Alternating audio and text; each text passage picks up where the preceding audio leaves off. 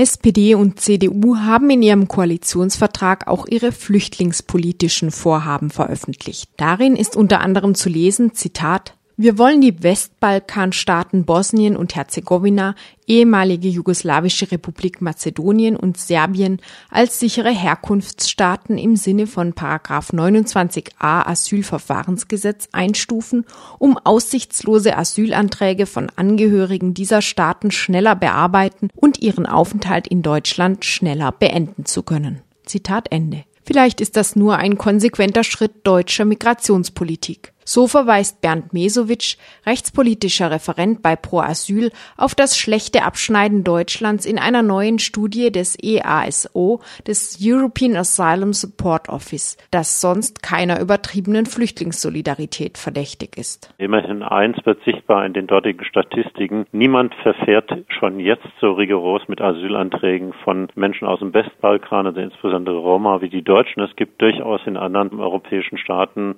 aber auch in der Schweiz höhere Anerkennungsquoten, während es bei uns nach den Vorgaben des Innenministeriums quasi hundertprozentig ist. Also hier in Deutschland entlarvt sich die Methode ganz besonders deutlich. Diese Ergebnisse rühren daher, dass die rigorose Ablehnung von Asylanträgen von Menschen aus Balkanstaaten in Deutschland keine neue Idee ist. Asylanträge von Menschen aus den Westbalkanstaaten werden beim Bundesamt bevorzugt behandelt, bevorzugt nur in dem Sinne, dass sie zuerst und in einem Schnellverfahren behandelt werden mit fast hundertprozentiger Ablehnungsquote seit einem guten Jahr, der Einschätzung folgend, die der Bundesinnenminister auch früh rausposaunt hat. Es handele sich hier überhaupt nicht um politische Verfolgung, es handelt sich hier um Armutsflüchtlinge. Es stellt sich die Frage nach der Informationsbasis, auf der die betroffenen Staaten als sicher eingestuft wurden und werden. Ach, ich sag mal so, man ist da nicht so zimperlich, man nimmt die Berichte des Auswärtigen Amtes einiger Regierungsorganisationen, äh, lässt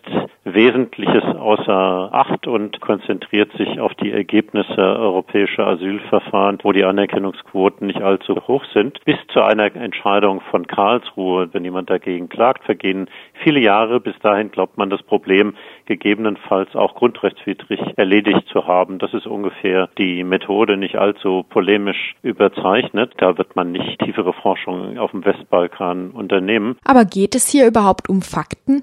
Immerhin ist im Koalitionsvertrag die sichere Situation in den drei Staaten nicht als wissenschaftliche Erkenntnis, sondern als politische Willensbekundung formuliert.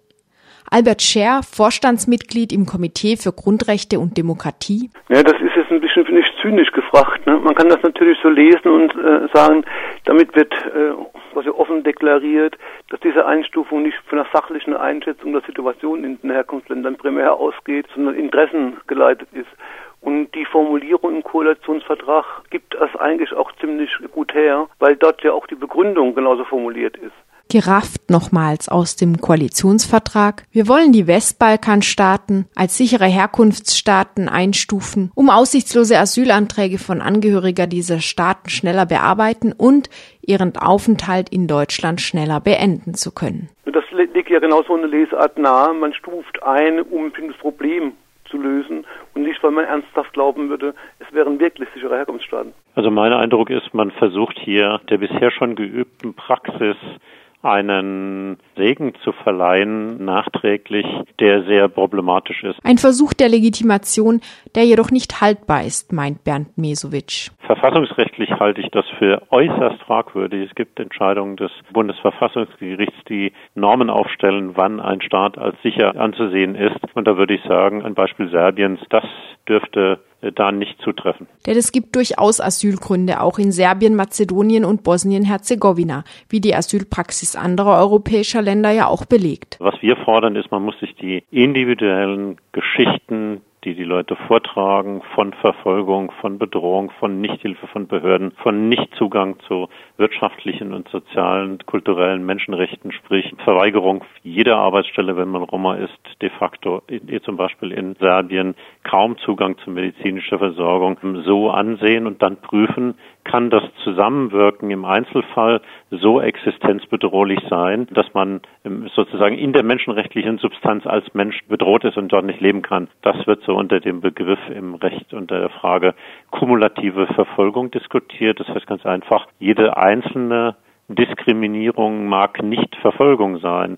Aber wenn das relativ lückenlos ist und auf eine Familie oder auch einen Menschen einwirkt und der praktisch keine Chance hat, als sich auch noch aus seiner Unterkunft, wie in Serbien häufig geschehen, vertreiben zu lassen, obdachlos zu sein und nicht versorgt werden zu können, dann muss man das ernsthaft im Auge haben, dass die politische Verfolgung eben nicht dann beginnt, wenn einer ein Verfolgungsprogramm aufstellt, was es in Serbien von Seiten der Regierung ganz sicher nicht gibt. Dass im Koalitionsvertrag nur von bestimmten Ländern die Rede ist, kann nicht verbergen, dass diese deutsche Asylpraxis auch eine ganz bestimmte gesellschaftliche Gruppe besonders betrifft das, was da faktisch beschlossen wird, was die Westbalkanstaaten betrifft, betrifft tatsächlich Roma, äh, die aus den Westbalkanstaaten fliehen. Sonst gibt es ja keine größeren Gruppen, die das betrifft. Und das hat schlicht den Grund, dass die fliehen eben vor der Diskriminierung, denen sie in den Staaten ausgesetzt sind. Der Verdacht eines unausgesprochenen Antiziganismus wird auch von einer weiteren migrationspolitischen Passage im Koalitionsvertrag erhärtet. Zitat, wir wollen im nationalen Recht und im Rahmen der europarechtlichen Vorgaben durch Änderungen erreichen, dass Anreize für Migration in die sozialen Sicherungssysteme verringert werden.